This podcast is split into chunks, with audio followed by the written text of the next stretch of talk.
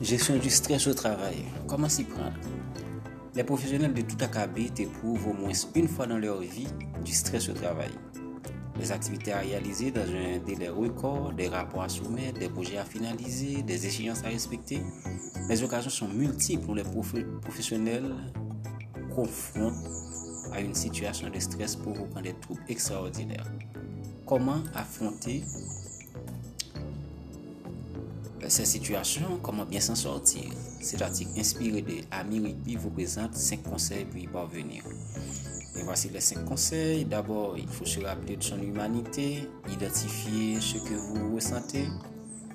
Troisièmement, localiser la cause, ce que nous pouvons, appeler le stresseur. Quatrièmement, affronter la cause du stress et au final, activer votre réponse de relaxation.